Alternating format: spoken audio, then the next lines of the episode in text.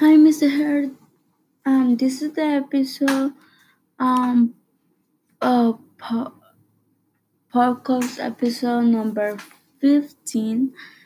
Um, with this is, um, with this complete of, of our latest projects. We have to work on the autopsies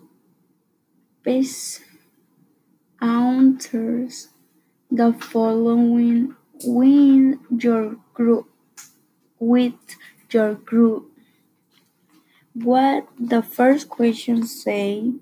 What what what what have the biggest difficulty of the design for the lamp? Uh, let me see. The biggest difficult of design the was the lamp was the stop stop because we did know one one step it's co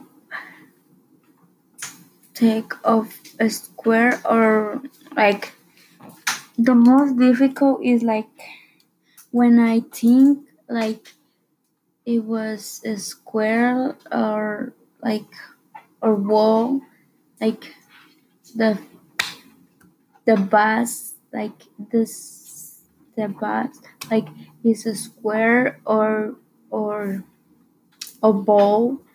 That's that's, that's difficult. Like think with everyone and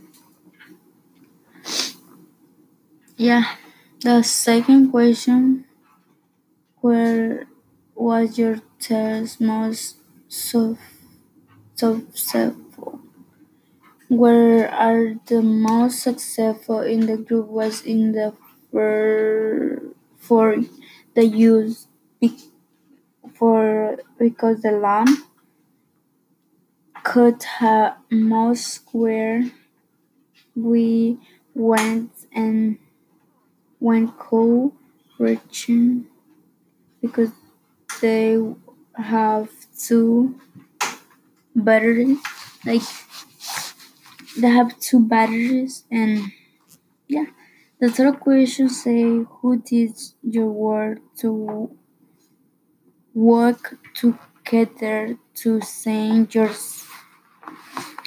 ten, ten, the same your ten. Well, well, put ideas and when the most we did test the most well. Like I put ideas together, put and the the ones they test uh, test the most creative. The fourth question: What was your test? Let me see.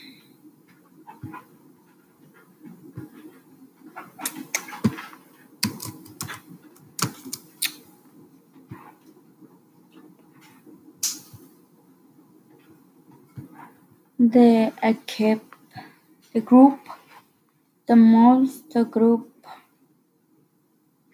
uh,